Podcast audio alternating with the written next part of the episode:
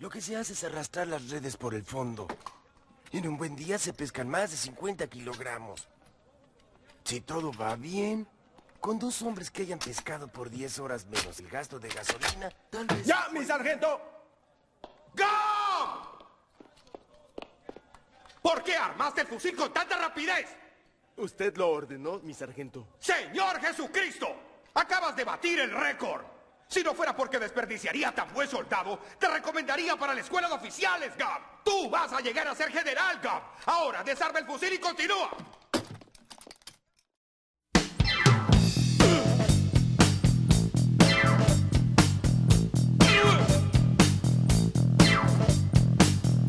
Radionautas están ahí, le damos comienzo a una nueva temporada, ya un nuevo capítulo de este podcast llamado Rayando El cassette. Volvimos después de un largo hiatus que nos dimos debido a que ambos teníamos otros proyectos y una vida laboral, académica bastante fuerte y muy potente.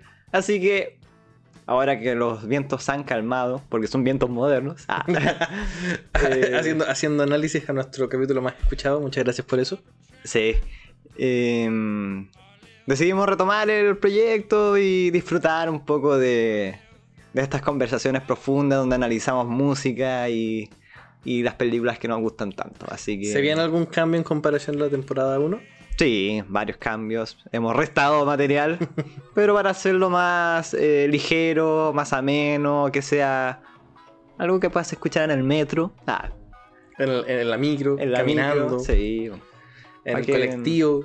Para que la gente lo pase bien. Así que, ¿algunas palabras, Roland, que quieras dedicarle a la gente? Nada, yo contento de volver nomás.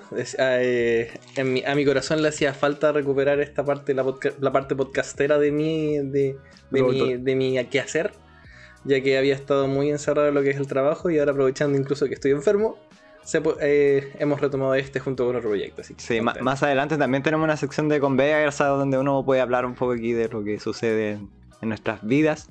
Así que. mm, No, y sobre todo tú ahora que volviste con dos podcasts, o sea, Sí, no podía no. ser uno, tenía que ser dos, weas. Pero, pero, pero con todo el ímpetu. Pero este es mejor, así que.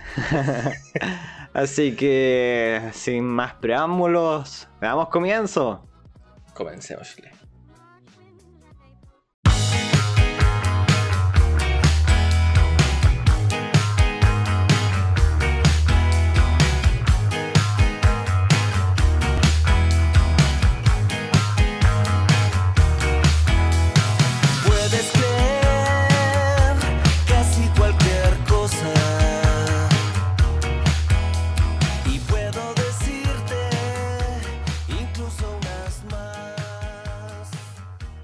análisis musical de esta semana va a ser un álbum que salió hace un par de días, si, no me, si me atrevo a decir que salió el 25 de febrero. Mira, la gente muy bien. Hace tres días. Sí. Es un disco de una banda chileno-mexicana muy buena, que este es su segundo, su segundo disco de estudio, que ya llevan como promo- promocionando como por tres años, y ya era hora que lo sacaran, así que me refiero a nada más y nada menos que la banda Lanza Internacional, que tiene un... Para contextualizar, tiene un, un disco, un primer disco de estudio bien new wave, post-punk, bien prendido y esto es un bueno, cambio sí. totalmente, un cambio eh, en, en términos sonoros, hay mucha, hay mucha más guitarra, guitarra acústica, se nota eh, que volvieron un poco a sus raíces porque los miembros de esta banda, que es un trío, un power trío, son dos chilenos y un mexicano, Ricardo Nájera y los hermanos Durán de Los Bunkers. Francisco Los y Mauricio Durán. Los Bunkers, gran banda chilena Sí. de los años 2000 en adelante, aprox. Hasta, el- hasta los días de hoy. Ah, O sea, se, se mantiene escuchándose hasta el día de hoy, Sí. pero la banda se entró como en un hiato indefinido en el año 2014. Y volvieron en el 2019 a unos conciertos al cual yo fui y tú no. Y, y ahí han seguido en su hiatus, pero eh, eh, siguen en sus proyectos paralelos y Lanza Internacional es uno de los mejores proyectos que tienen.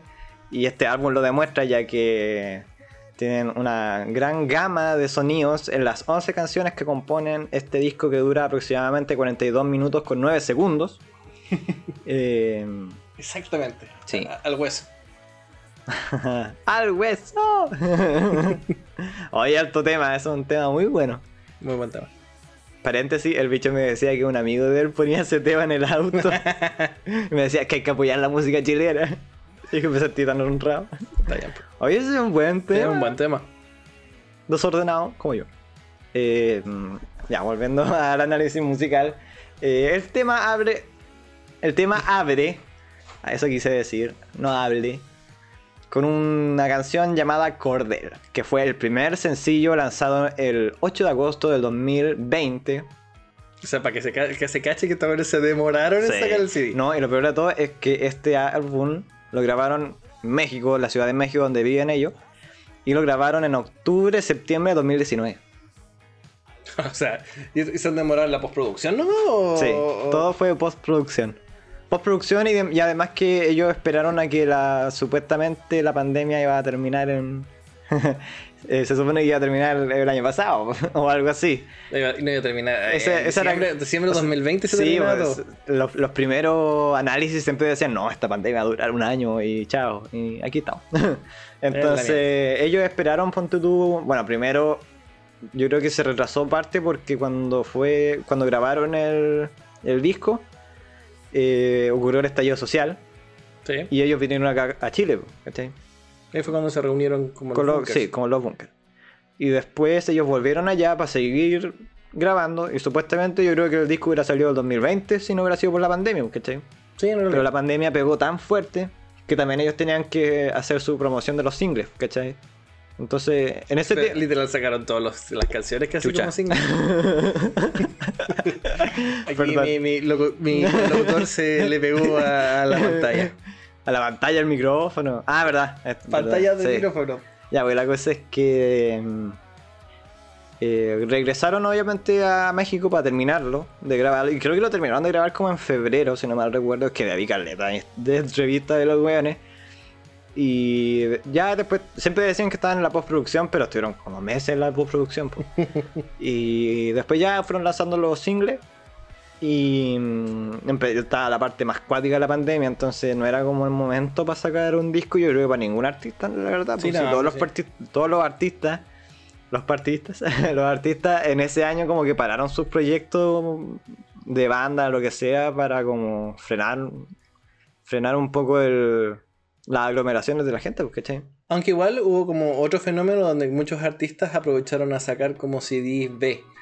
Así como grababan weas en sus estudios de casa, todo el tema. Ah, eso es lo que hago yo. Y subían, y subían CDs nuevos, pura música nueva durante la pandemia, de sus bandas, todo el tema, pero nada sin show, sin. Sí, po. Que igual, Eso es más cómodo. más cómodo yo creo que para el artista que es como que le gusta publicar música, no tanto por el negocio, sino por, el, por, el la gusto, música. sí.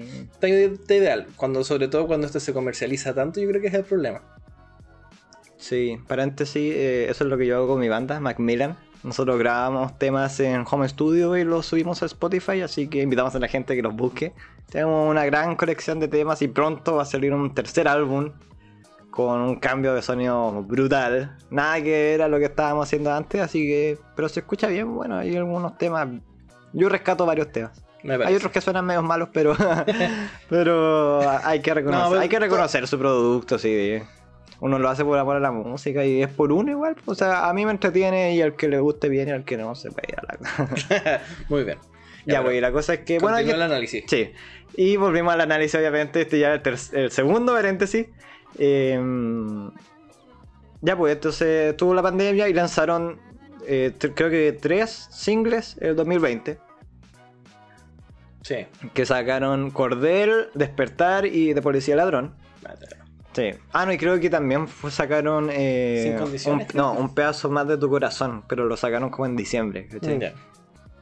Y sacaron esos cuatro singles. Yo creo que con esos cuatro singles estaban dados para haber sacado el disco, ¿cachai? El 2021, por lo menos. Yo creo que ahí lo tenían listo. Pero yo creo que decidieron como seguir aplazándolo por la pandemia, ¿cachai? Que todavía. Para ese entonces no había atisbo de que terminara, ¿cachai?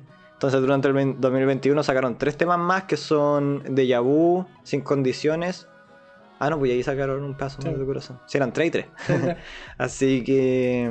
Y a principios de este año, 2022, sacaron el último single que es Mientras Duermes, que es un tema bien disco. Y en- ahora en febrero 25 sacaron el álbum completo de los 11 temas, que todavía que es un, dis- un disco muy bueno de principio a fin. Es muy bunker, hay que admitir eso, es muy bunker. Y como decía, aparte con el tema Cordel, que un- es como rescata un poco lo que estaban haciendo antes en el primer disco. Eh, tiene uno harto sintetizador, guitarra simple. Y, y es como un tema más como melancólico, ¿no? No sé si te ha dado esa impresión, que es como melancólico. Sí, sí, no, Cordel, Cordel es como. Pero tiene su. es como melancólico, pero tiene su como. Así como. o sea, su- a mí, su a, mí Cordel, a mí Cordel me gusta harto más que nada por el ritmo que tiene, así como el beat. Sí. Eh, si bien la canción, el, la- el, el cantado, la, tro- la trova es como melancólica, el Sí. beat que tiene es bueno. O Entonces, sea, ese- ¿Cachai que hay una dualidad? Porque ¿cachai que es como que van mez- mezcla- mezclan dos sentimientos. Que uno es que la música que es súper alegre, pero la voz es como. sí, por eso, Entonces- eso yo descato de Cordel que tiene como ese cambio. Bueno, y después le sigue con el tema Un pedazo más de tu corazón, que sigue esta línea de la melancolía, pero y aquí hay más presencia de piano, más presencia de guitarras y una estructura eh, de canción ya más distinta, más, más a lo que viene a ser este segundo disco. Le continúa el tema de Policía Ladrón, que ya es un tema rockero, contestatario, con una letra súper aguda, una no, crítica una- a nuestro querido presidente unas críticas, pero tan claras. nuestro eh, presidente Sebastián Piñera. Y ese tema yo lo recomiendo mucho que lo Muy escuchen bueno. porque es un tema muy prendido, muy motivado, muy ahispado. Ah, eh, y le- le- bueno, le sigue un tema que un- mi canción favorita del disco que se llama Fraude. Que de hecho yo creo que la escucharon entre medio cuando partió este análisis. Que es como, esta es como una canción, no sé por qué me, me trajo un recuerdo del rock que se hacía a los principios de los 2000, cuando estaba toda la época de los skaters. Así como sí. cuando salían los videos de skate con esa, eh, con, eh, como el Tony Hawk. ya. Como el, como el Tony Hawk Pro Skater 3, que tiene, yo creo que es el que mejor canciones tiene. Muy buenos temas. Y es como de ese estilo, es como un rock como post-punk de los años 2000. Así como muy. Como que ahí se nota que volvieron muchas sus raíces, ¿cachai? Y acá se produce como de nuevo una dicotomía porque aquí volvieron a las raíces con fraude, pero le sigue Mientras Duermes, que es una canción muy lance internacional con lo que venían haciendo en el primer disco, que es una canción súper disco. Esa es la canción que tiene de invitado a. Sí, tienen de invitado a Juliana Gatas, que es la vocalista de la banda, Miranda. que tiene un tema bien conocido que es la, la guitarra del Lolo. O sea, se llama Don. Sí, Don, pero eh, la guitarra del Lolo para que para los que no para que la gente entienda. Y es un tema bien como Niger, así como Sí, no, de hecho, por ejemplo, la gente que conozca a Miranda sabe que Miranda tiene toda una estética y un ritmo de canciones y todo bastante particular, lo que igual hace que venda harto. Sí, Eh, y la, las voces que ellos colocan es una voz en falsete bien marcada. sí, y como, y como que de repente como que no calza muy bien con la melodía la voz, pero como que es su estilo, Sí, ¿cachai? ¿no? Es Y, de hecho, en, y queda muy bien. sí, en Miranda, sí. Miranda tiene temazos. Y en esta canción queda bien. A mí Sí. me. Al Es principio, como- como... que me generó como un choque. No sé, igual me pasó Un choque de mismo. sabores, por decirlo de alguna manera. Me pasó pero- lo mismo que no, como que no pega Es con que el... más encima, después de la canción que viene, es como. Sí. Porque no pega con el disco. Como que esta- este tema debe haber ido como en el otro. para mí es- me pareció muy similar a siguiendo un CD igual que salió hace poco, Music of the Spheres de Coldplay, Ah, ya. eh, la canción. People of the Pride. Ya. Que el CD es muy pop, muy. Sí. Muy así como medio, medio así como inventado, así como música música muy moderna. de Pero es como música muy easy listening comercial. Sí, es como no, no, no hay nada como muy elaborado y de repente aparece People of the Pride que es como casi una canción de rock, así como rock alternativo. Cuando tú me la mostraste, yo pensé que era un tema nuevo.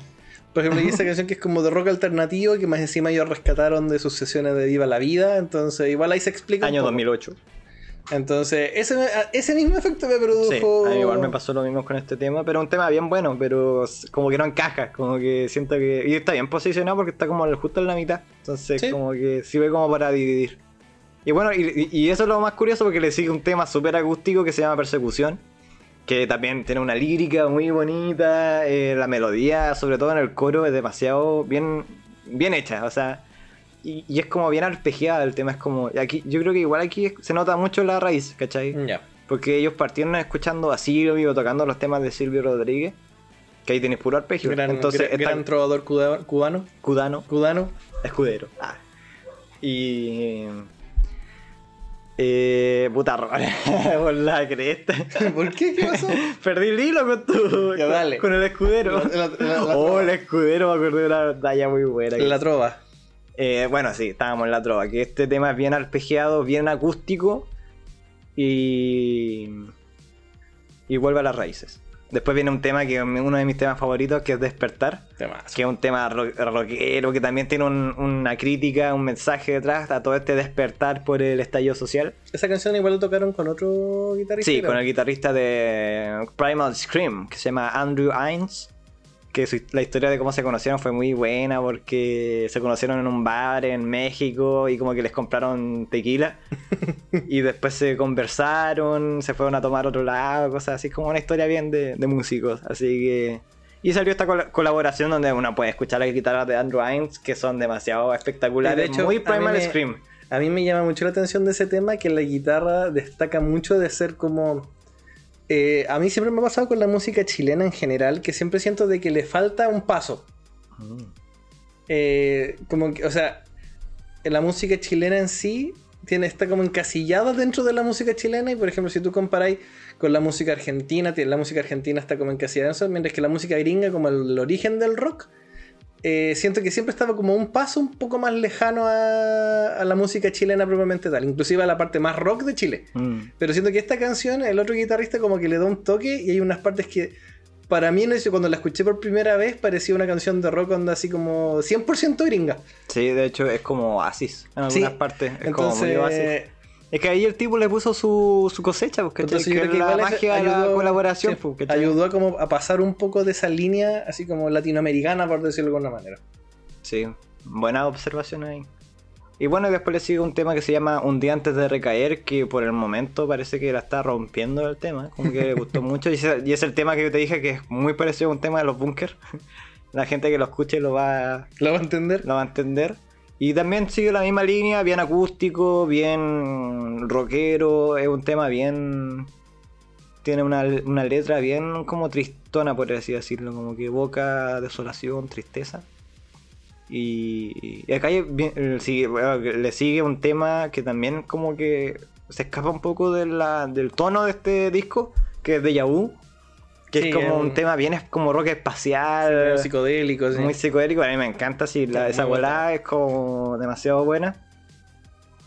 Y después le sigo la canción que se llama Cuando se esconde una herida, que también la, la estamos rompiendo últimamente, un tema bien bueno, bien recibido por la gente, que también mezcla este acústico con el rock que ya ellos ya llevan dentro, y que es como el tono del disco, porque que es Sí, como- perfecto.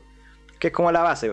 Y cierra con un tema eh, romántico, se llama Sin Condiciones. Muy que- bonito. Eh, tiene- es un tema donde predomina el piano, sin duda.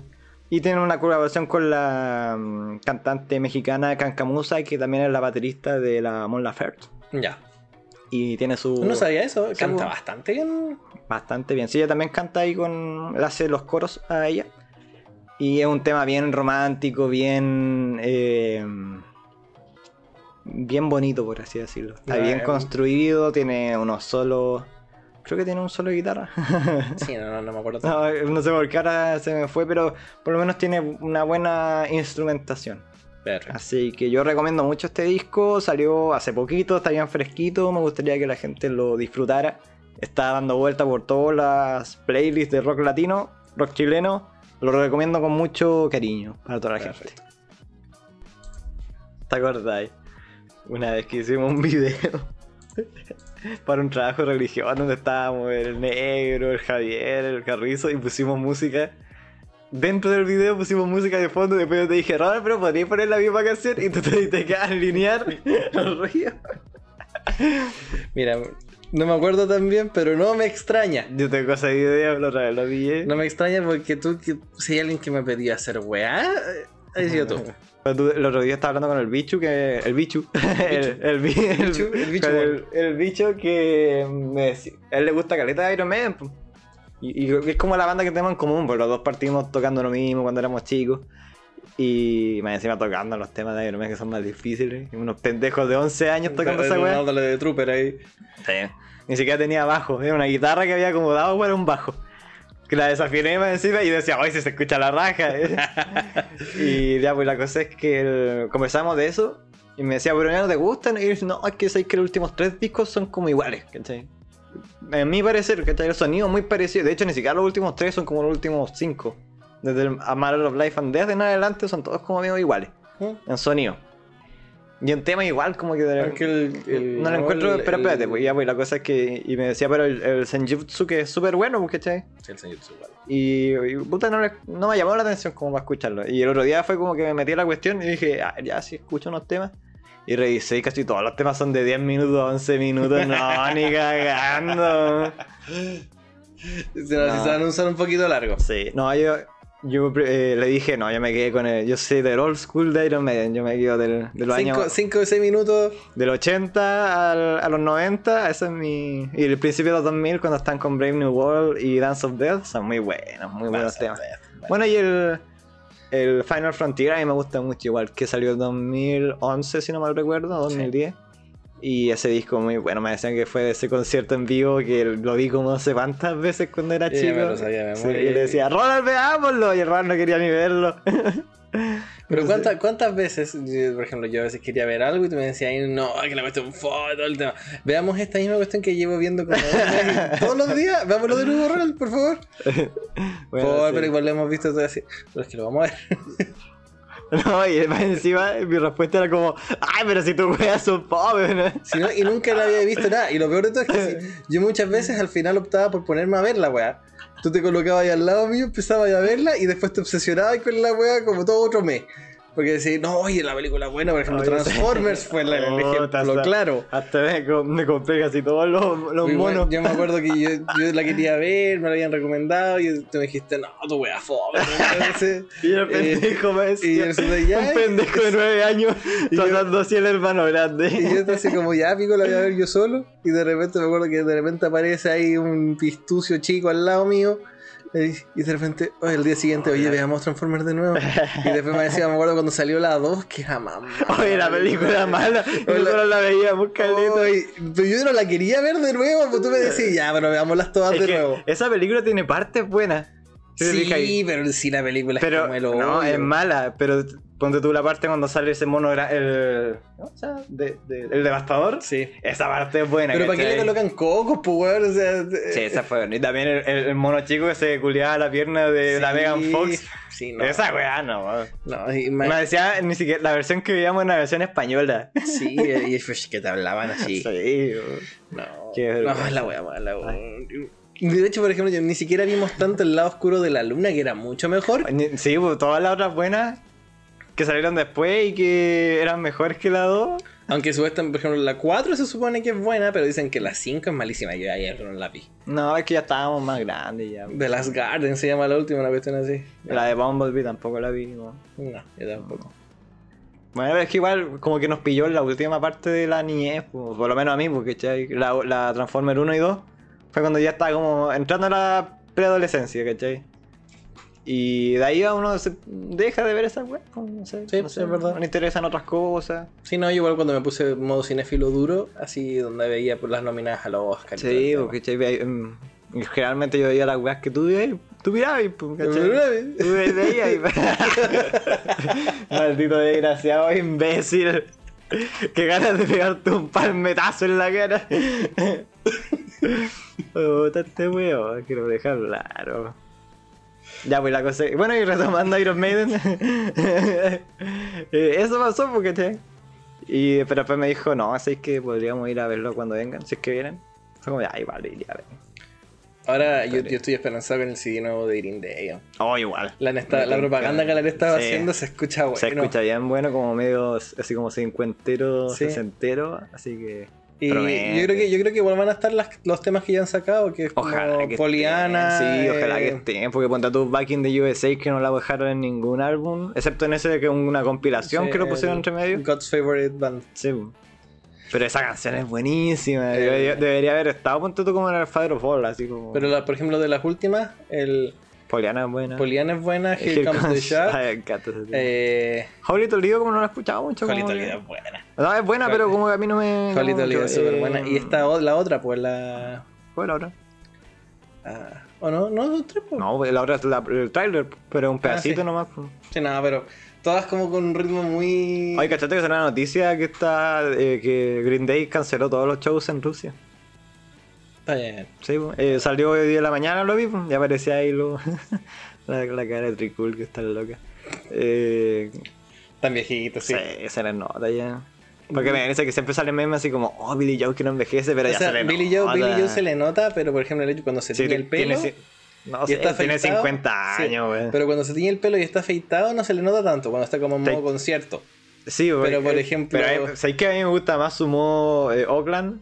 O sea, Sí, no- Oakland, Los Ángeles, al modo concierto, como que. Por ejemplo, cuando se deja- está rubio, que es su color, su color natural de pelo, porque O sea, ahora técnicamente es como un café canoso porque la otra vez se lo dejaba. No, sí, de pero me refiero que el weón siempre ha sido rubio. Sí. Qué rara esa weá porque uno lo ve y es como la imagen de Billy Joe que con pelo negro. Sí, po. Pero ves cuando uno ve las fotos de cuando era chico y bueno, era un blanco, así que casi blanca la No, weá. el Igual que Mike. Creo que los tres eran rubios. po, Sí, o sea, pero sí. creo que lo- pero igual el pelo se oscurece con el tiempo. Entonces, No, sí, pero. Imagínate que el otro weón es, es alemanote. Sí. Eh, O sea, Frank Edwin Wright III, una cosa Sí, así. Hacete eso.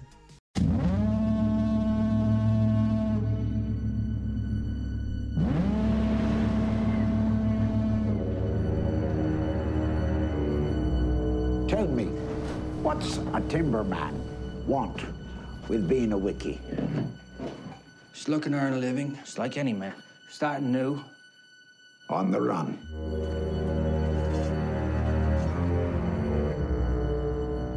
Keeping secrets on you. Y bueno, concluido el análisis musical, damos paso al análisis pelicular de esta semana. El análisis peliculal.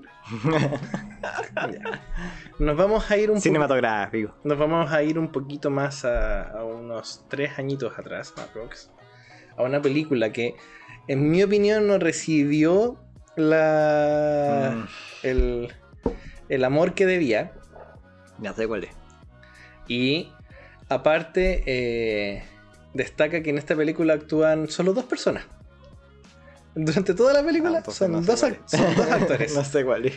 Son dos actores. eh, la película está dirigida por Robert Eggers, eh, persona que en este momento solamente tiene tres largometrajes a su haber. La primera película de 2015 que se llama La Bruja y la película a salir este mismo año que se llama The Northman, que es sobre vikingos. Mm, Pero si tiene tres, ¿cuál es la segunda? La segunda es la de la que estamos hablando en este momento, donde él fue director, guionista y productor. La escribió, el guion la escribió junto con su hermano Max Eggers y es una Grande versión Max. contemporánea de un relato de Edgar Allan Poe que se llama. The Lighthouse. La película se llama El Faro, del año Buena 2019. película. Eh, actúan dos actorazos que se llaman Willem Dafoe, conocido como el Duende Verde a los fanáticos de Spider-Man Con clásico, la Fórmula. y eh, nuestro querido Robert Pattinson. Ah, eh, el cual yo quería hacer esta reseña porque a este hombre se le viene ahora de que va a salir la película de Batman dirigida por Matt Reeves, donde Pattinson interpreta al, al superhéroe. Y mucha gente vio cuando se, se- se anunció que Robert Pattinson iba a ser Batman, porque la gran mayoría de la gente no ha logrado sacarlo de su eh, papel de Edward Cullen brillando ahí bajo la Edward luz. culo. Eh, pero siendo que este hombre ha hecho un montón de películas desde entonces. Eh, hizo la Z, la, la Ciudad Perdida, junto con el actor de Sons of Anarchy. Eh, hizo también eh, hace poquito la película Tenet. Ah, yo pensé que iba a hablar de esa película. Eh, no sé si hablé de Tenet en el película anterior. no me acuerdo. La cosa es que en Tenet, de hecho, él se roba la, la película en gran parte de la. De su, cada vez que aparece, se roba la película. Mm. Entonces, yo quería destacar una película donde tengo que admitir que sus dones actorales son espectaculares. ¿Cuál? Te la dejo. Eh, es una película que más encima está grabada en blanco y negro, con cámaras de blanco y negro, porque se nota, se nota en el. eh, no sé, o a menos que haya sido un filtro, pero se nota mucho como No. lo, lo grueso de la imagen. Sí. Y con una relación de aspecto uno es 1,19 a 1. Entonces es 1,19. chiquitito, es cuadrado, es como una película Ah, antigua. Y es una película donde dos protagonistas, que son dos fareros que comienzan a perder la cordura poco a poco, mientras Ah, están, aislados en una isla en Nueva Inglaterra. Oh, qué bacán. Entonces la película parte con ellos llegando a la isla, se quedan los dos solos en la isla y eh, uno de ellos, que es el viejo, que interpretado por Willem Dafoe, eh, él es como que le dice, lo manda al otro one. Y él lo tiene haciendo todas las, las labores domésticas, limpiar la letrina, limpiar la cisterna, eh, limpiar la casa, mientras que él se dedica al faro. La linterna. No la linterna. La cosa es que eh, en la película destaca mucho el mito, en la mitología de la sirena. No sabe hablar. Eh, sobre todo, por ejemplo, el hecho de que al ser dos hombres que están solos ahí encerrados, poco a poco como que empiezan a perder un poco la cordura y también Mm, sí. asociado al tema, por ejemplo, en alguna parte de la relación interpersonal, donde a veces se llevan bien, a veces se llevan mal. Incluso está como en la típica cosa de los marineros, donde en qué momento se cruza la línea, la línea como de lo sexual. Eh, tiene que ver mucho también con, como con, las, con el, la- el apetito sexual en personas que están solas sin poder satisfacerlo.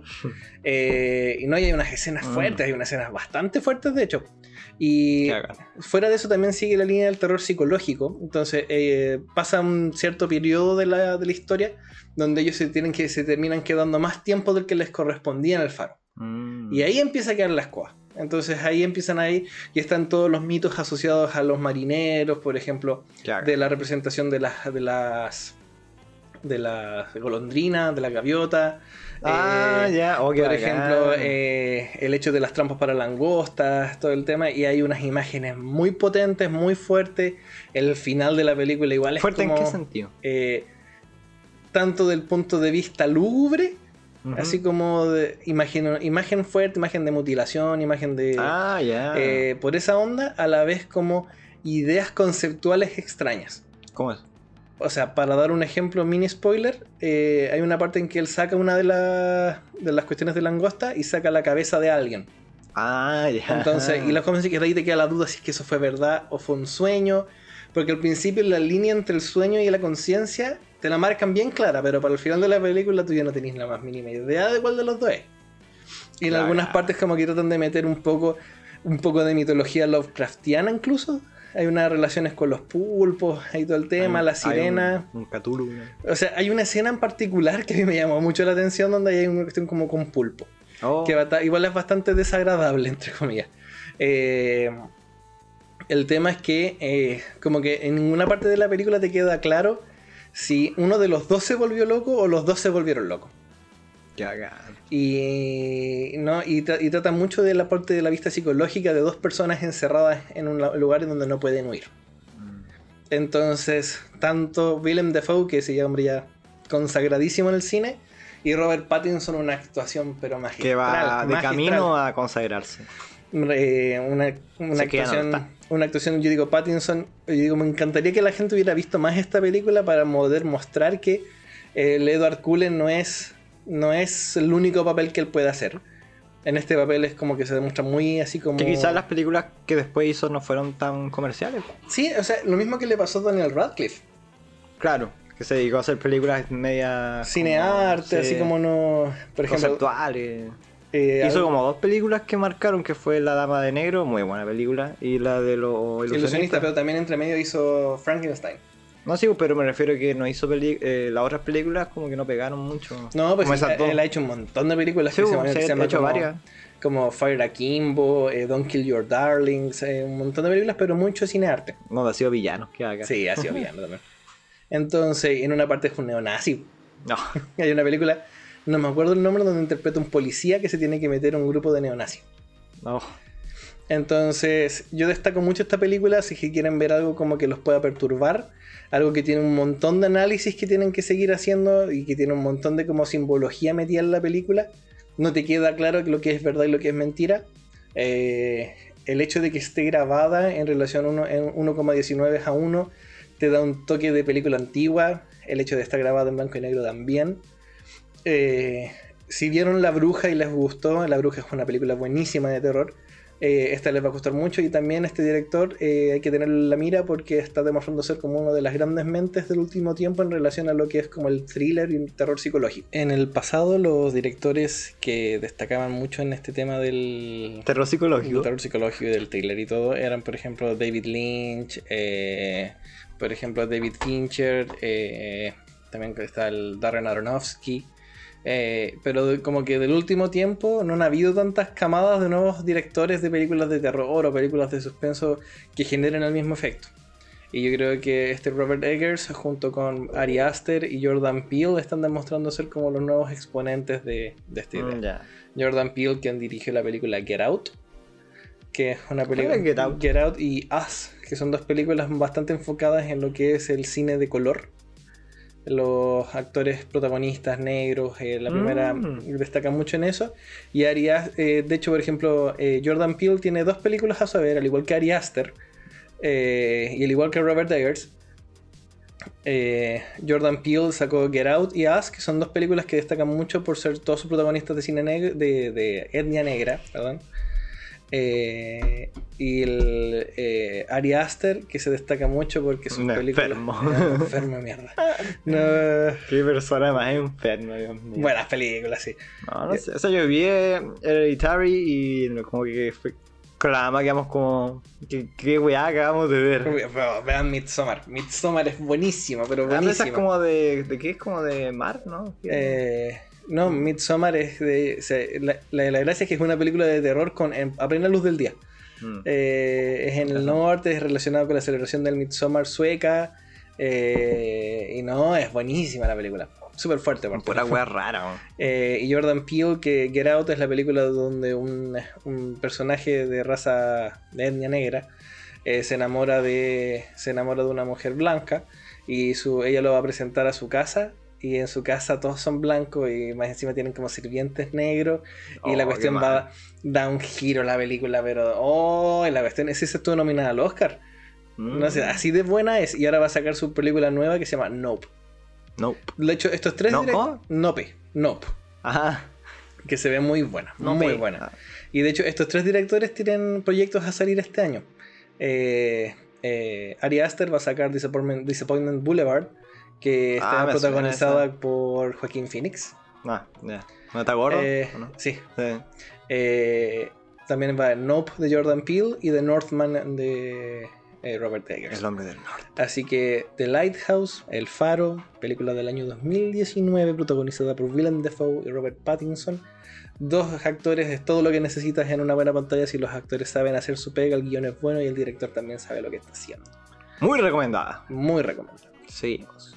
Bueno, eso fue el análisis cinematográfico de esta semana, la película de Lighthouse, muy recomendada para toda la gente que la vea, que sienta lo mismo que sintió el Ronald, algo se acaba de caer en alguna parte. Algo explotó en alguna Sí. parte. Y, y nada, pues, manténganse informados sobre el, el acontecer nacional.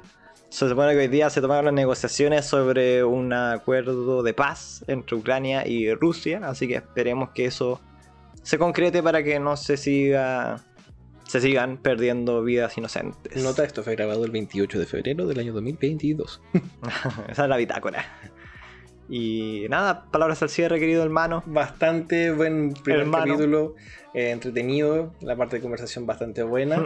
Increíble cómo salen temas de la nada de un mínimo arista. Sí. Eh, los análisis buenos, contento de retomar esta parte que es como toda una arista aparte de lo que he hecho en, en- en- en mi otro podcast, que, que es el análisis como de películas que a mí me gusta bastante. Sí. Entonces, y analizarlas un poco más a lo- en lo completo.